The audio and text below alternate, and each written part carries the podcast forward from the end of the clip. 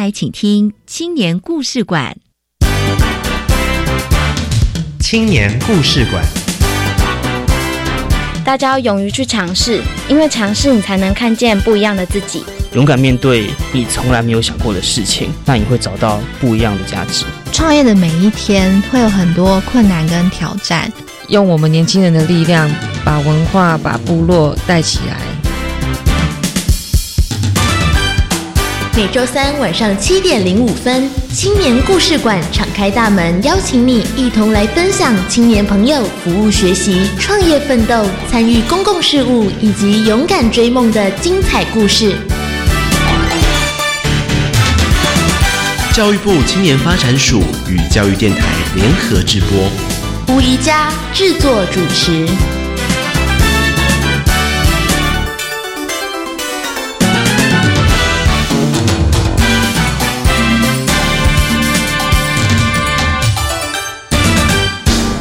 各位亲爱的朋友，大家好，我是宜佳。特别是要问候青年朋友，你今年去壮游了吗？教育部青年发展署在全国各地设置了五十五个青年壮游点，这些壮游点呢，以文化、部落、生态、农村、渔村、志工和体能这七大类型作为主题，让青年朋友可以在旅行中进行体验，还有学习。今天青年故事馆宜家要为各位介绍的，就是新竹关西以及屏东内埔这两个青年壮游点的活动。我们先来听听伟伦所带来的青春本事，等一下我们就来听听特别来宾的介绍喽。青春本事。让我们先来听听今天的故事主角实现梦想、开创未来的大记事。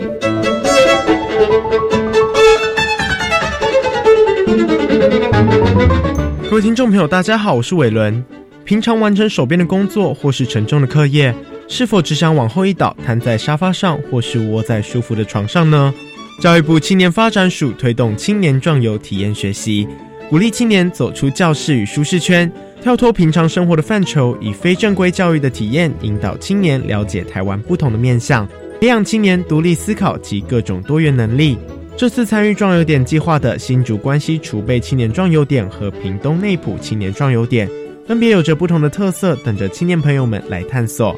新竹关西储备青年壮游点由新竹县关西镇南山社区发展协会筹备。他们希望来这壮游的人能够认识关西小镇地方创生人物路南古道和百年书院，并且体验首座步道的修复和客家文化。而屏东内埔青年壮游点则由国立屏东科技大学主题休闲游憩服务中心负责规划，利用台湾自然景观资源丰富，加上生态多样性，提供青年朋友户外深度探索体验。活动场地在屏东科技大学户外冒险教育体验场。透过趣味且充满挑战性的活动，启发青年轻度思考。活动最大的特色是培养青年尊重生命、团队互助合作及服务学习的品格。今天的青年封面故事，邀请到新竹关系壮游点的行销经理陈印竹经理和屏东内埔壮游点的活动负责人郑风茂老师，来和我们分享壮游点的各个特色。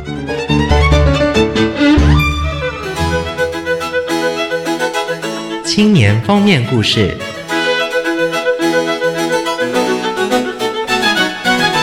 每一个来到青年故事馆的年轻人都怀抱热情，创意无限，引领我们迈向更开阔且充满希望的未来。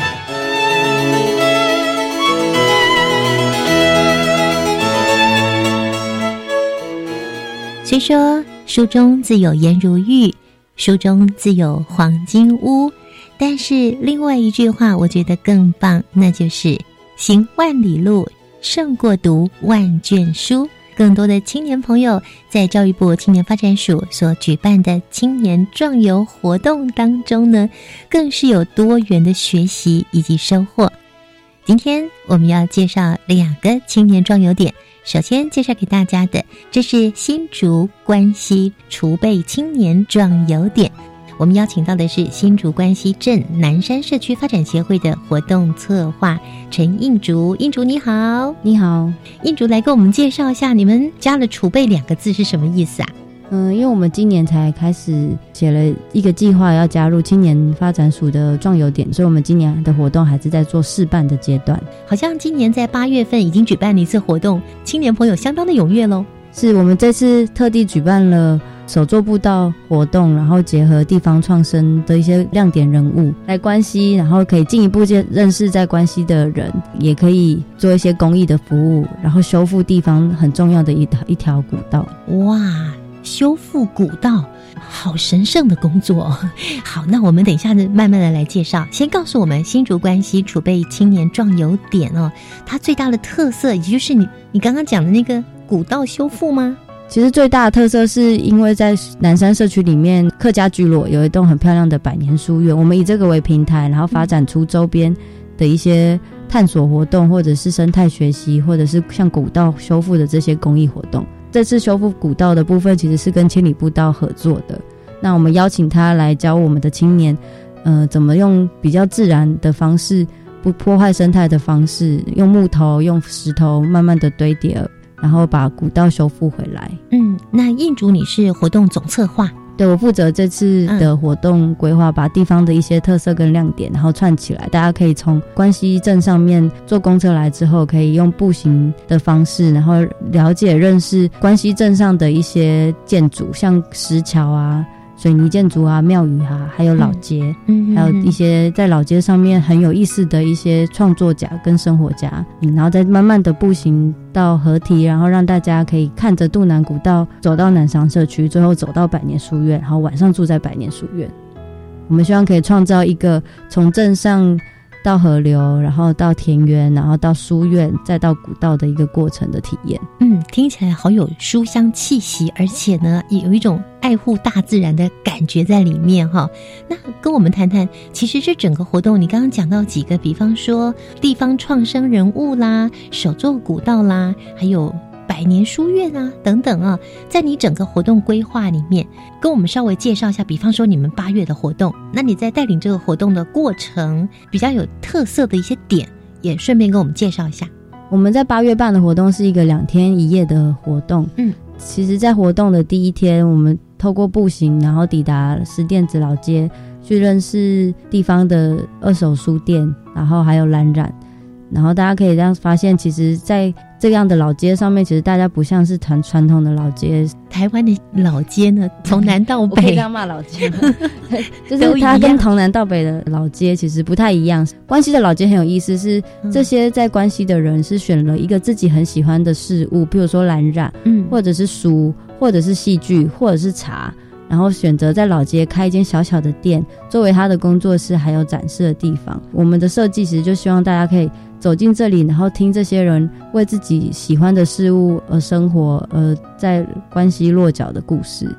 所以这些人不一定是关西当地的居民喽，其实不一定。嗯，可是大部分是啦，有些是放弃工作，然后回来关西的返乡青年，收复了老房子，嗯，然后重新。其中有一位，其实我很喜欢的大哥，就是他是一个做茶壶的，自己种了一个很自然生态的茶园，他叫做野茶四九。为什么叫野茶？他是野，就是他的茶叶都是放养的，所以他开始做茶壶，自己种茶、制茶、泡茶。嗯，所以他就是他开的是茶馆吗？嗯，其实就是他的一个艺术展现。嗯，你可以从他的店里面看到他的兴趣，还有他的才华的展现啊，艺术的展现，还有他的生活态度的展现。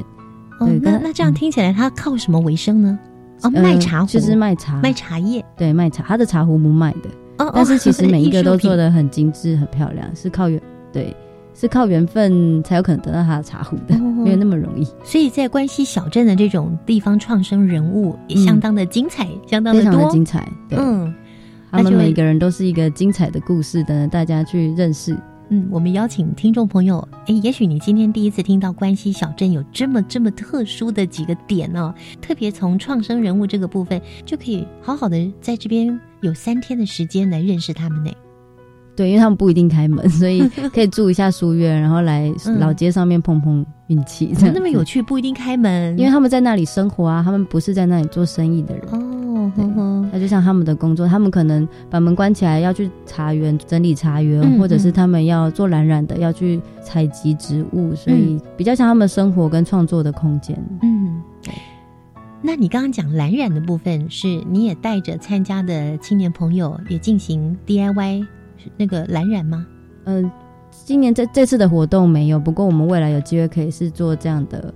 合作。嗯哼，对对对，因为今年是比较是让他们比较认识我这呃这个创冉冉的老师阿宝老师，他他为什么来这里生活的。想法跟态度这样子，嗯，那会请这位老师跟青年朋友直接面对面对，直接面面，然后聊聊聊自己，或者是有什么问题也都可以问这样子。嗯嗯。最后还走进他的后面的种了一些植物的花园，然后看他的一个花很多时间养的染缸，对，是可以直接体验，然后了解他的生活跟创作。嗯哼，去聊天，去认识另外一个人，其实都是一种学习。另外，你也提到这边有一个百年书院，是。呃，如果从开始建的时间可能超过一百年，大概一百零二年。哇，对，那这个书院其实是一个罗家聚落里面当年有一个前辈，然后他是罗碧玉先生，然后白手起家建了书院，还有私塾，这这是民宅作为私塾所用。其实后代有一个罗世荣先生回来作为管理代表，然后他很希望可以分享这样的漂亮的房子，因为在这个房子里面有很漂亮的石雕、木作啊、泥塑啊，嗯，他很希望可以以这个为平台，然后大家来走进南山社区，然后学习跟客家有关的文化，嗯，还有属于南山社区的一些生活啊、风情这种。在关西镇南山社区有这么一个百年书院。可以在网络上 Google 看得到它的造型吗？可以的，可以哈。好，那听众朋友赶快上网去 Google 看看这个百年书院。好，刚刚我们讲的是活动的第一天，接下来呢？嗯，我们会晚上就住在百年书院里面，然后会先做一些课程跟交流，因为我们隔天一大早要起一个大早，然后去渡南古道做自然步道的修复。然后有邀请千里步道的老师跟大家介绍怎么样使用工具，都是大家会扛着工具，然后一起到渡南古道。其实渡南古道应该是距离社区最近的古道，大概步行个十十五分钟就到了。嗯，然后其实距离也没有很长，大概两百公尺到三百公尺而已。因为其实大概有将近三十年的时间没有开启，那是在今年就做了第一次修复。那其实，在撞油点的时候，还想要再做第二次、第三次的修复，也是希望可以把整条路段做得更安全、更完整。那可以在未来的时候，可以有更多人可以享受这段古道。你的意思是，渡南古道这一段三十年来都没有开放？对。那现在要重新开放，但是因为路上都是草，或者是其实不太适合。不太适合人安全的行走，对，其实是看不到路的。在在四月之前，这条古道在修复之前，社区其实花了很多时间想要找回以前的路，是可能原本才三百公尺的路线，然后可是是要下切，因为它旁边有河流，所以它是需要下切河谷，然后再往上，然后甚至在山里面。就请你不到去找这条路的时候，其实也在山里面迷路迷路了。对，嗯，就找不出出口，因为他后来发现，哦，原来出来其实是一个别人家的幼稚园。因为在经过很多时代的变迁，有些道路其实也会变成私私人的土地。嗯，我想听到这里呢，听众朋友，尤其是青年朋友，一定很想知道说，哎，这个手作步道是什么意思？等一下再给我们说明一下喽。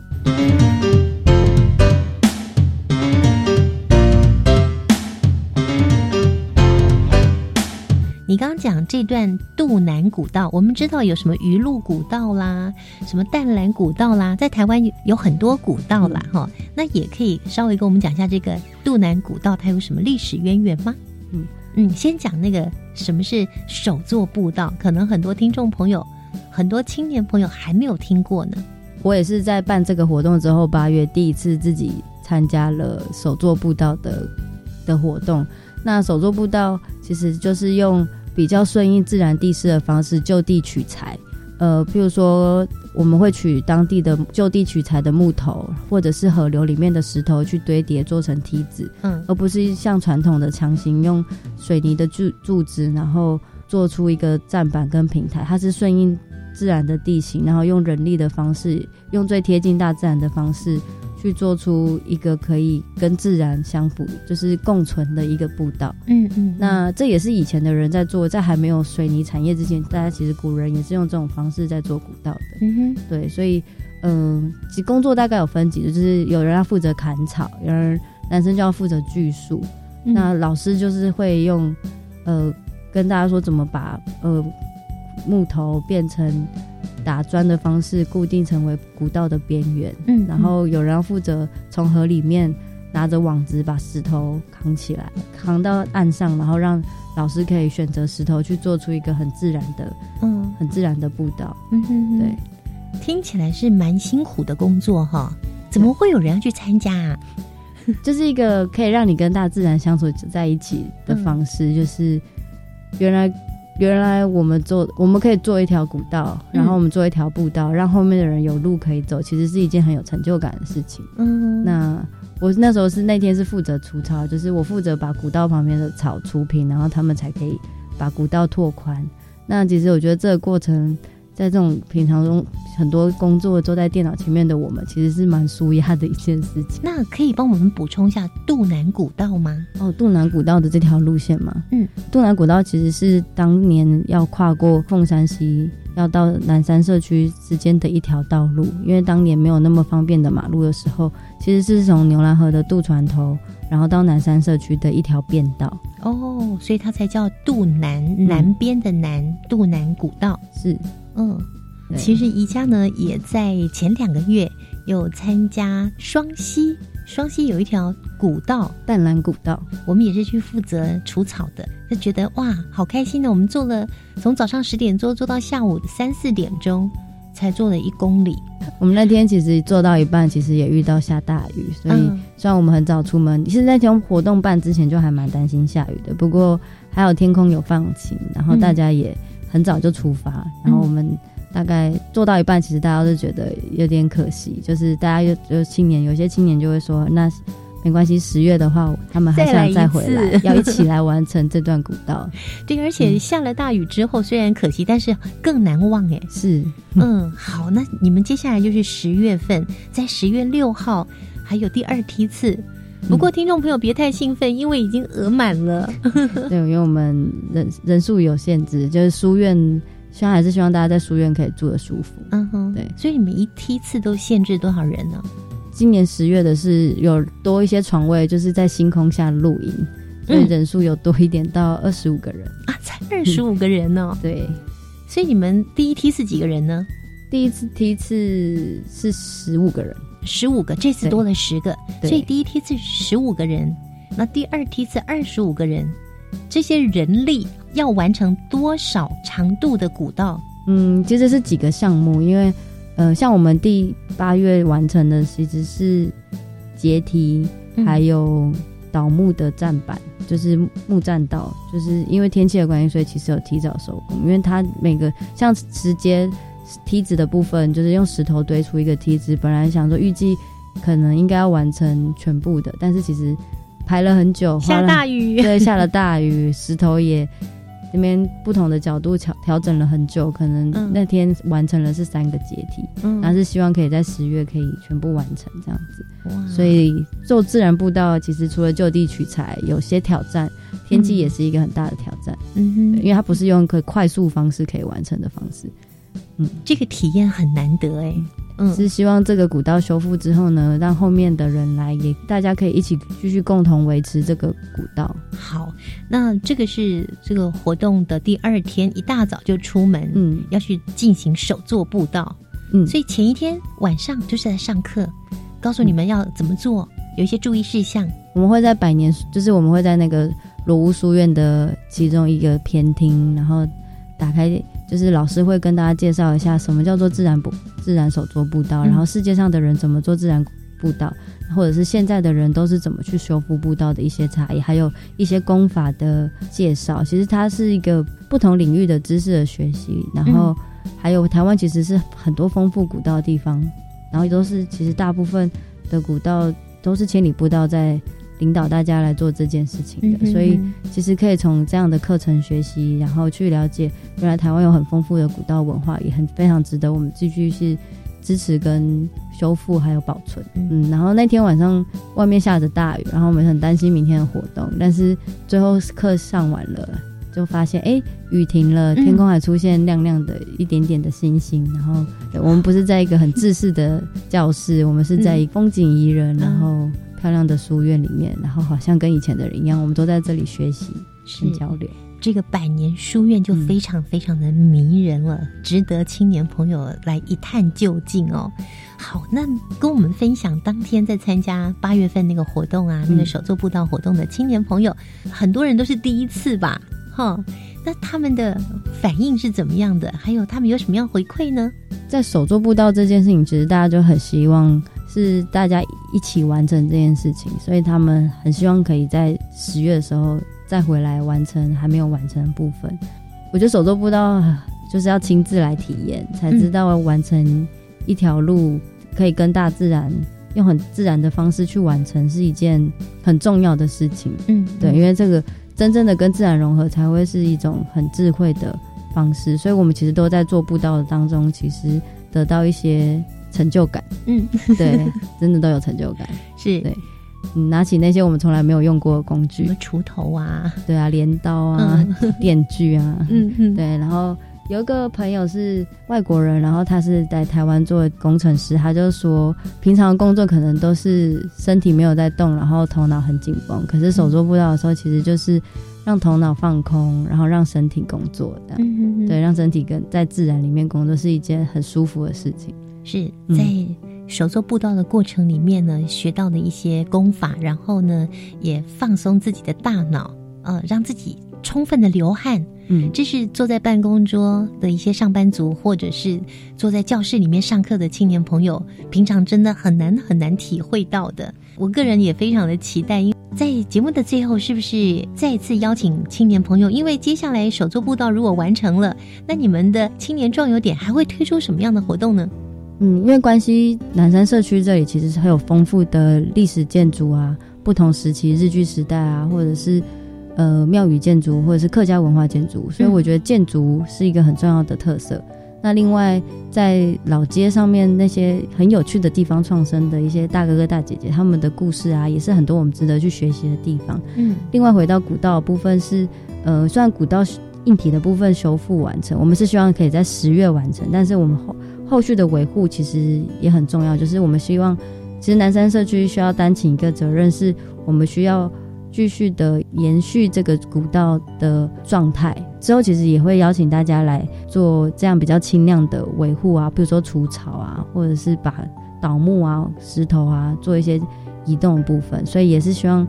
也是会带大家走进渡南古道，然后做一些生态还有历史故事的导览，这样是就是修复的部分哦。嗯，修复的。好，那至于在这里有什么样精彩的故事呢？尤其是在这个关西镇啊，有这么多的丰富的创生人物，还有这个丰富的建筑，可能要亲自走一趟了。对，这里真的很漂亮，所以我也就从前几年到了之后，就再也没有离开了。也希望可以有更多的人跟我一样看到关西的漂亮。哇，你爱上了这里，想要在这里落地生根喽！希望有更多人走进来了，就是它是一个很有文化精神的地方。我觉得有更多人看见，我们可以对自己的家乡有更有认同感。是，嗯，所以印竹呢，他爱上了这里，这里是新竹关西镇的南山社区。他希望透过他自己的所学，你学的是视觉创意，嗯，然后透过活动的规划，让更多人看到这里。来到这里享受这里，好，那我想知道这样的活动是只有寒暑假有呢，还是平常也有呢？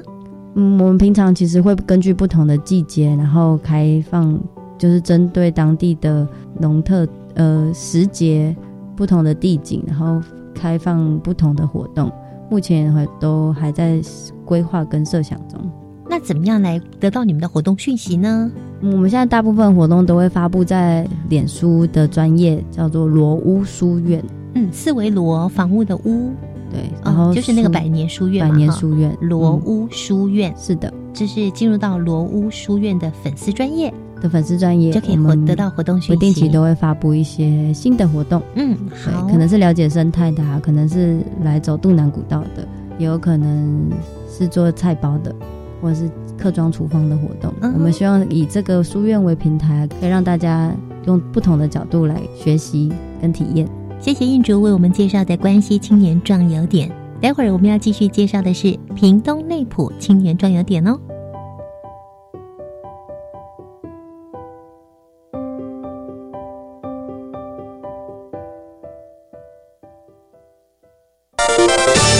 在播报新闻，国民年金保费有十年补缴期限，也就是超过缴款期限十年的保费将无法补缴，也不计年资，还影响请领各项给付权益。建议国民年金被保险人重视与应应，检视缴费状况，避免造成权益损失。而有积欠较早期保险费的被保险人，更应尽早规划补缴，减轻补缴压力。另外，欠费期间越长，利息越多，尽早缴清保费，才能保障自身权益。以上为劳动部劳工保险局广告。九月一号起，就学贷款新增直缴息不还本措施，并且放宽还缴门槛为三万五千元。轻松还咨询专线：台湾银行零二二一九一零零二五，台北富邦银行零二八七五一六六六五转五，高雄银行零七二八六三三五八转一二，台湾土地银行零七五五一五二三一。以上广告是由教育部提供。你有多久没有回到大自然的怀抱，静静坐在溪水边，聆听大地的声音？十月六日至十月二十一日，松山文创园区五河之岛台湾文学的河流记事展览，邀请你来一起听河流说故事。详情请洽趋势教育基金会官网，团体预约导览，请拨零二二七三三零五一零。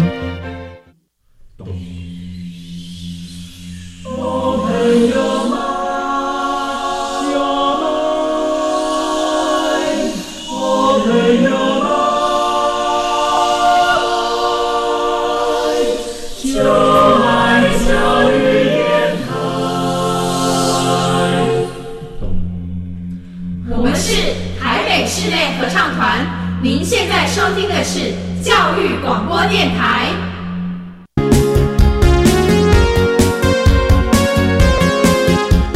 这里是教育广播电台，你正在收听的是青年故事馆青年封面故事。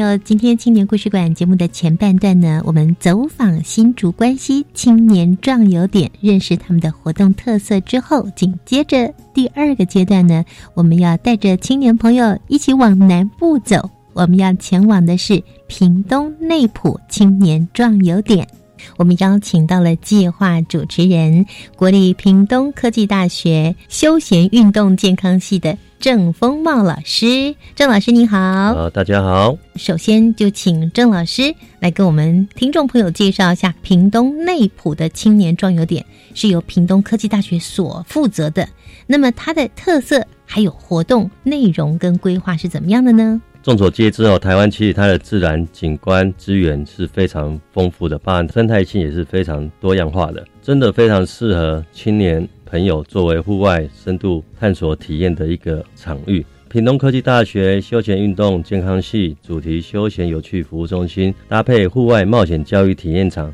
哦，来执行本次的一个课程的一个活动。过程中有所谓的破冰体验哈，那主要就是透过我们一个动态的一个趣味的一个活动。那启发青年的一个轻度的一个思考。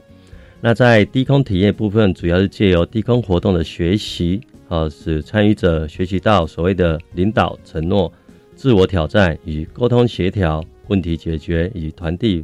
分工合作、信任、决策对伙伴的一个责任感，那增进团队及个人的一个互助支持的。那在高空体验部分的话，主要是借由高空活动学习到。合作、自信、决策、目标设定以及沟通协调、自我察觉、克服恐惧、突破自我、问题解决、风险承担、自我解决过程、建立个人责任感以及团队信任支持，以及确保团队责任一个分担。那讲到这边，大家觉得好像低高空绳索好像就是在包山包海哦。那其实本来冒险教育其实它又可以称为所谓的冒险。治疗，哦，所以我们曾经有一段日子专门在去辅导所谓的高度关怀者，比如说受虐，哦，以及自闭，哦，甚至有暴力，甚至被暴力，甚至失亲以及过动的一个这些对象，嗯，哦，他可以透过我们低高空绳索的一个体验诱发，哈，然后去更尊重生命，好，然后得到一个生命的一个方向。哇，老师，这听起来好像非常非常好玩的一些活动啊。是不是因为由屏东科技大学来设计，所以学习的目的都包含在里面了呢？没错哈，因为在学校的部分的一个立场，冒险教育或是冒险治疗，其实它来自于就是引导反思。好，它没有对错，它只是一个我们在乎的是一个过程，所以我们比较着重是在引导反思，好，然后诱发青年去思考，然后给予一个正面的一个一个引导方向。所以你刚刚讲的那个低高空绳索是什么意思呢？OK，因为在低空的部分的话，它有一定的所谓的引导过程跟方式。好，那。我用最简单来讲，以独木桥来讲的话，在低空呢是零点三到三公尺，这是属于我们低空的一个设施的部分。那以独木桥的话，大概平均的高度大概是在零点三公尺。那这时候我们在通过独木桥的时候，可能自身的能力哦，你可能很简单的去通过这个独木桥，但是我们不敢确保，也没办法确保每个团队都跟你有一样的能力。那这时候我们就需要团队共创的一个力量。哦，那可能平衡感或是比较勇敢，就要辅导这些可能平衡感比较差的哦的那个团队哈，然后达到从 A 点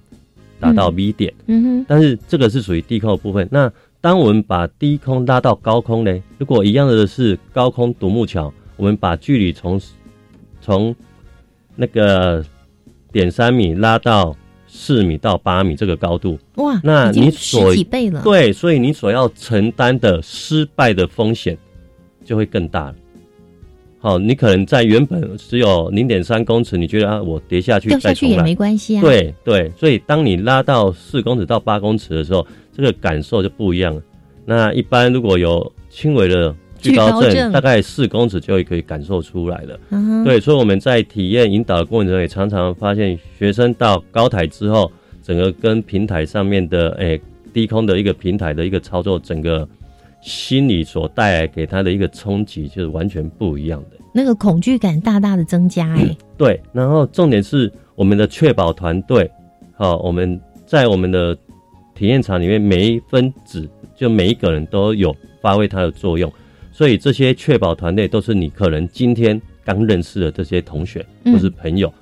好，那你怎么在短时间里面透过引导，反思透过学习圈里面去相信他们是可以 hold 住你的？嗯，也就所谓 hold 住你，就是说你在挑战失败的过程中，你跌下来了，嗯，这一条绳索底下的确保团队是可以很专注的去协助你，让你安全的。哦，透过绳索慢慢的缓降到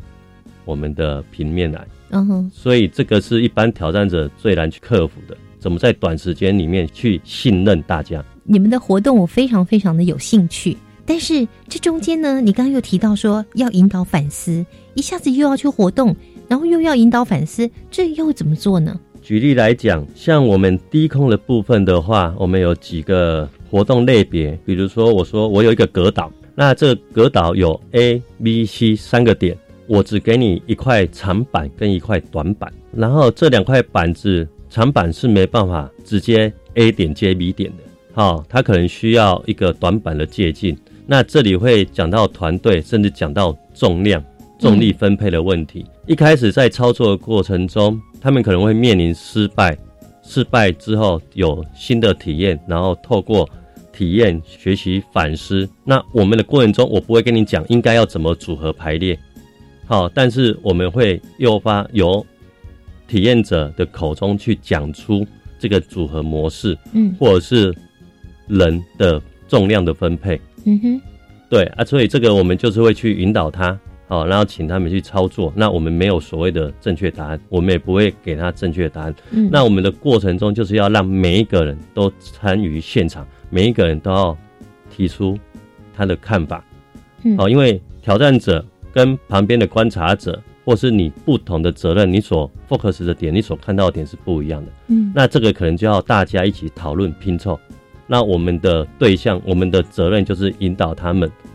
去团体讨论，然后去寻求出一个解决的一个方式或方案。嗯，哇，听起来这里面又有数学，还有物理学，是没错，还有团队合作。这是最重要的。好像你们今年推出比较晚一点点，是嗯，八月才推出嘛，哦，那最受欢迎、最具挑战的活动，就是您刚刚讲那个低高空绳索嘛？是。你们的活动有几样啊？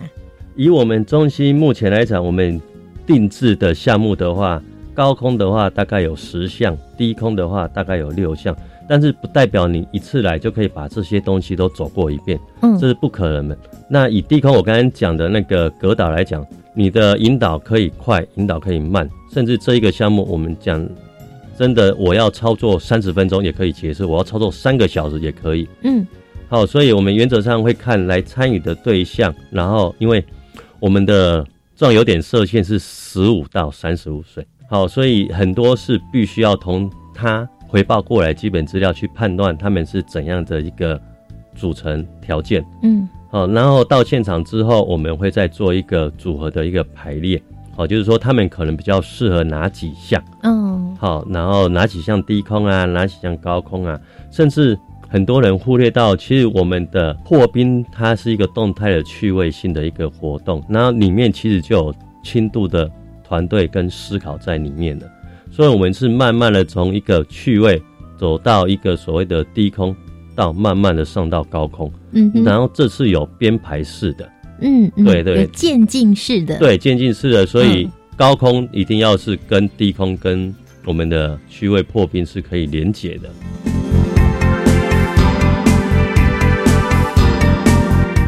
那刚刚跟我们说最具挑战的活动破冰，一直到低空跟高空，大家都非常喜欢。是，如果说这个户外冒险教育体验场的话，这个地点就设在平科大吗？是的，就在学校里。你们学校这么大吗？是，没错。我们现在学校是全台湾最大，号称全台湾最大的，因为我们目前的话将近两百九十八点多公顷呐，哈。那我们户外冒险教育体验场主要是设置在屏东科技大学休闲运动健康系，那隶属主题休闲有趣服务中心哈之下。那其实这个场地在二零零八年就建制完成了哦，然后它的经费是由教育部卓越计划以及典范科技大学计划补助的，那是属于比较特殊的中心营运自主的一个单位。嗯，所以我们是可以独立去做一个课程的。销售，那当然学校会扣一些管理费了哈。是，对对对。所以那老师是主要负责人喽。针对这一个活动的话，是计划主持人，那也是很开心呐。就是今年七月份就首度代表平哥大哈来申请我们教育部青年壮游点的这一个储备点的一个活动。那在整个审查会议报告中啊，主席啊还有委员一致通过，直接委任本中心哦去执行一百零七年的一个青年壮游点。那遇到比较大的状况的话，是因为他必须要在十月底执行完毕哈，一百个人次，然后试梯次，所以在人员招募与行销推广时程上面真的比较赶一点，嗯，哦，所以希望啊，符合啊十五到三十五岁的青年呢，那无特殊的一个心血管疾病，那行动可以自理者，那欢迎哦大家结伴来参加，就是随时都可以上网来。跟你们联络就对了。对，那我们也欢迎你包团，包团来，我们都会有额外的专案补助这样子。对，我记得以前呢，很多学校让孩子去做户外教学，都到什么什么主题乐园那些，我觉得去都去腻了。而且那些主题乐园真的，我觉得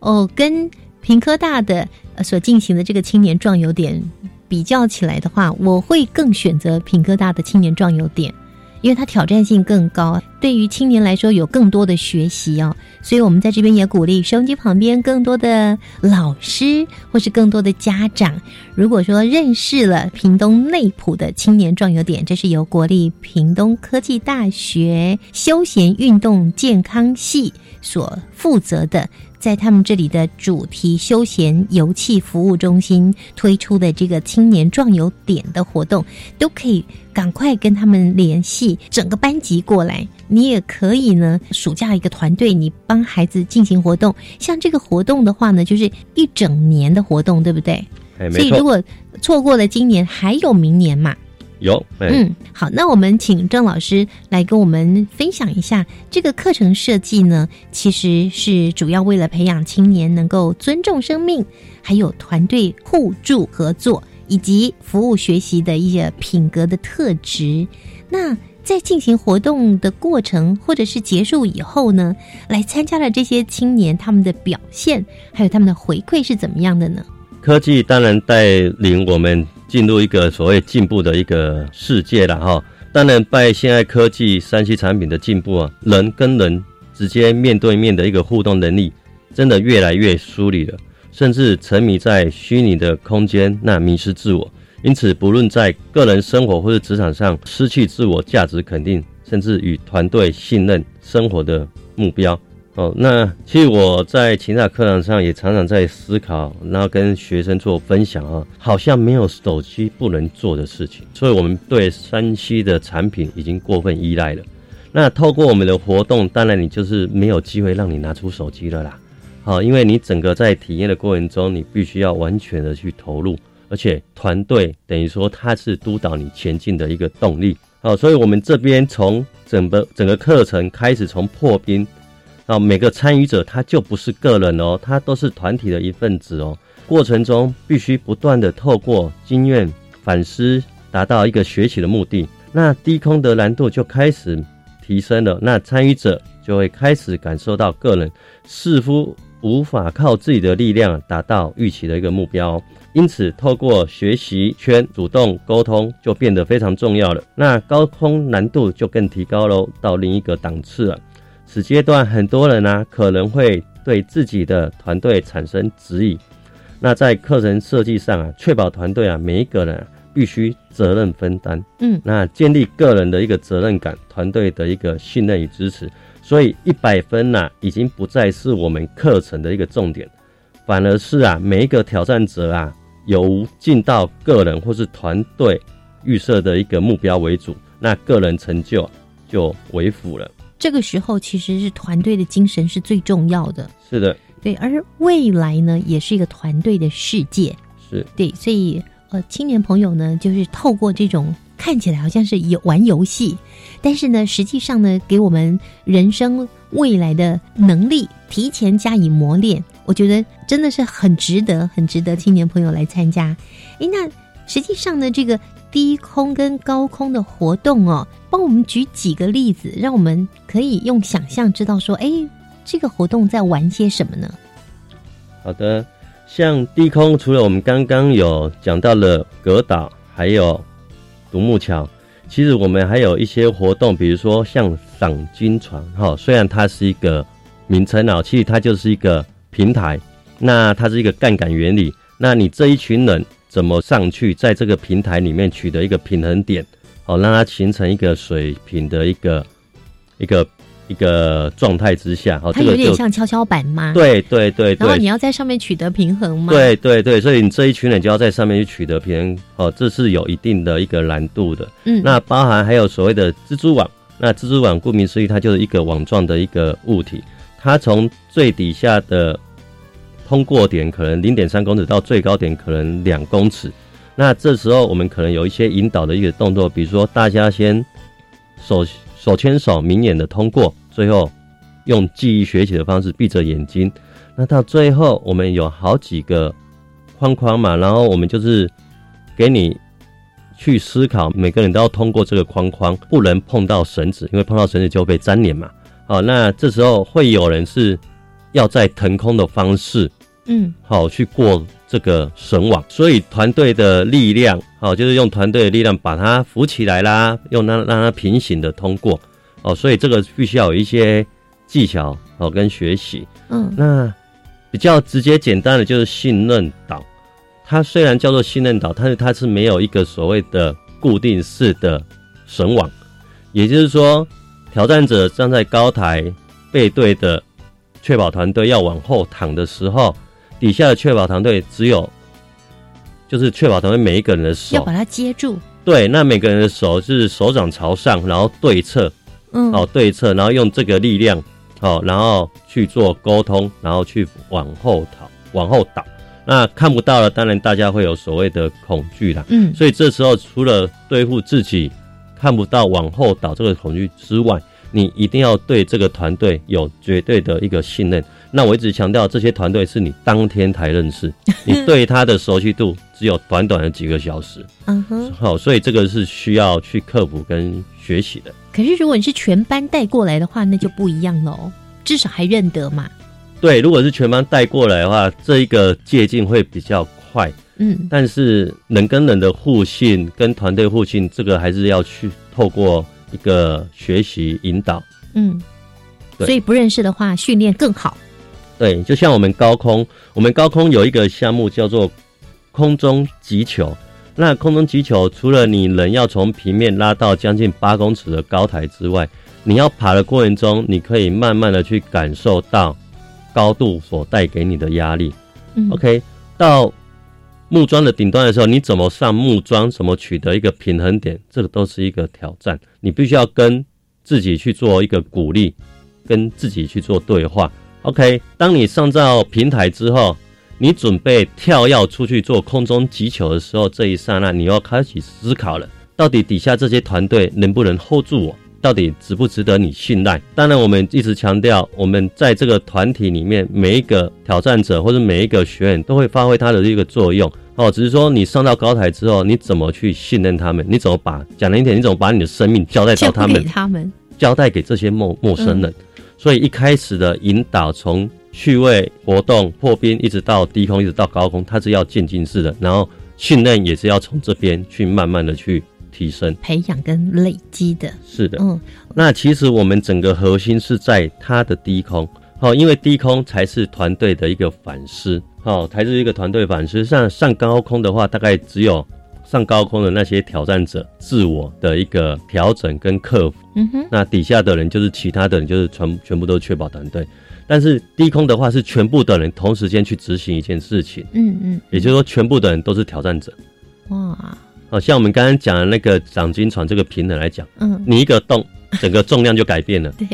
对，那这时候就就就必须要每一个都很重要去去嗯做这件事情了。哇那高空的话，就底下可能十几个确保团队，然后再支撑一个人去执到两个人去执行这项。OK，这是屏东内埔青年壮游点，听起来就非常具有挑战性，而且非常非常的吸引青年朋友哦。不要说青年朋友，连中年人、壮年的朋友也都非常期待哦。其实除了青年壮游点限制十五岁到三十五岁这个年龄层之外呢，你们也有对其他年龄层的服务嘛，哈、那我们也期待听众朋友直接进入到网站，进入到国立屏东国立屏东科技大学主题休闲游憩服务中心。这上面呢有活动的介绍，也有活动的影片，大家一目了然，看了就知道，真的是相当有吸引力。我们今天呢，非常谢谢郑风茂老师来为我们介绍屏东内埔青年壮游点的活动特色，谢谢老师。好，谢谢大家。青春快闪，跳跃的青春节奏，浪漫的追梦时刻，请跟着故事主角一起青春快闪。大家好，我是陈映竹，我是代表新竹关西储备青年壮游点的活动筹办人员。新竹关西的南山社区是一个很质朴的客家小镇，前面有漂亮的稻田，然后有一栋百年书院，旁边有河流经过，是一个很漂亮的田园风光的地方。那希望大家有机会可以来这里一起互相学习跟交流。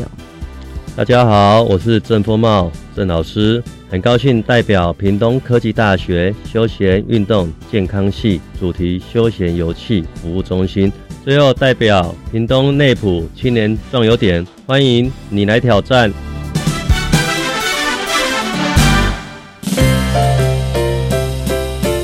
青年优先报，这是专为提升青年就业力、健康力、团队合作能力及拓展国际视野的活动资讯平台。欢迎青年朋友透过多元学习，开展生命的无限可能。亲爱的朋友，今天呢，在节目的最后，邀请到教育部青年发展署马荣曼马科长来给我们介绍最近有一项活动哦——青春壮游在一起。主持人好，然后各位听众朋友大家好。我们新年署其实在各地跟大专院校跟非营利组织合作，设有各地的青年壮游点。那我们壮游点是提供十五到三十五岁的青年全年度而且常态性生地的一些在地的服务。那希望鼓励我们更多的青年朋友能够透过这些壮游点的壮游体验活动，能够更认识我们的乡土，然后亲近台湾。然后而且这些壮游点其实可以成为我们青年朋友随时跟在地学习的一个入门点。这次的活动主要是鼓励青年朋友呢，他到各地的青年壮游点参加体验学习活动之后。我们希望青年朋友能够运用文字，还有摄影的图像，把他体验的一些生动的故事或是心得，能够把它记录出来，然后跟更多的青年朋友来做分享。那也可以透过这样的过程呢，来让各地青年壮游点的特色啦，还有我们青年朋友他体验学习成长的故事能够扩散，那让更多的青年朋友也可以认识我们的青年壮游点。然后也让呃我们青年朋友学习成长的故事呢，能够跟更多的民众来分享。那这个活动呢，最主要就是如果青年朋友他参加过教育部青年发展署的这个青年壮游点的活动，那有一些照片，那有一些心理的感触，把它结合在一起，就来参加这样的一次活动。我记得这个活动好像往年是不是有举办过啊？我怎么有点印象啊？嗯，这个是我们今年的新的活动。那我们今年呃的增建时间是从即日起一直到十一月二十号止，所以我们欢迎呃十五岁到三十五岁的青年朋友。如果你曾经在一百零五年到一百零七年这三年间，然后有参加过我们青年壮游点的活动的话，那我们欢迎青年朋友能把你的学习成长的故事能够记录出来。然后跟更多的朋友分享，所以这个时间可以拉长，往前延长到一百零五年，嗯，到一百零七年，就一百零五年。一百零六年，还有今年一百零七年，你有参加青年壮游点活动的青年朋友，你都可以把你拍下来的照片配合你的文字来参加这个竞赛喽。是，嗯那呃，我们的相关的竞赛的简章已经公告在我们的青年署的官网，还有我们的壮游体验学习网上面。嗯，对，那所以我们欢迎就是曾经参加我们一零五、一零六、一零七年度。呃，青年壮游点活动的青年朋友都能够踊跃投稿。壮游点，我们邀请更多的青年朋友来体验哦，因为它有各种不同类型哦，它有上山的，有下海的，有农村的，有渔村的，各个壮游点真的是各有非常多元的心态。对对，那赶快告诉我们，这个青春壮游在一起青年壮游点体验图文征集竞赛，它的奖励办法是怎么样的呢？奖项非常的多，前三名第一名是一万六，那第二名是一万二，第三名是八千，嗯，那我们还有优等的是五千，以及佳作的是两千。奖励的办法呢，也可以看我们的竞赛简章。那也告诉我们这个截止的时间点，也让青年朋友好好的整理一下自己的照片，还有自己的心情感受喽。是，那呃，我们也欢迎曾经体验过壮游点的。青年朋友能够踊跃的投稿，那我们也更欢迎呃没有去过青年壮游点的青年朋友呢，也能够去我们的青年壮游点呢实地的体验。等于说，你现在听到节目之后，赶快去参加青年壮游点的活动，你就有机会来参加这个竞赛了。竞赛对，把你的呃体验的心得、故事、成长的，跟可以跟更多的朋友分享。是这个主题。青春壮游在一起，这个“在”呢是记载的“载”，“忆”是回忆的“忆”。好，青春壮游在一起，我们邀请更多的青年朋友参加过教育部青年发展署的青年壮游点活动过后呢，赶快来把握机会参加这样的竞赛哦，让你的照片，让你的心情被我们大家看见哦。今天非常谢谢马荣曼马科长，谢谢。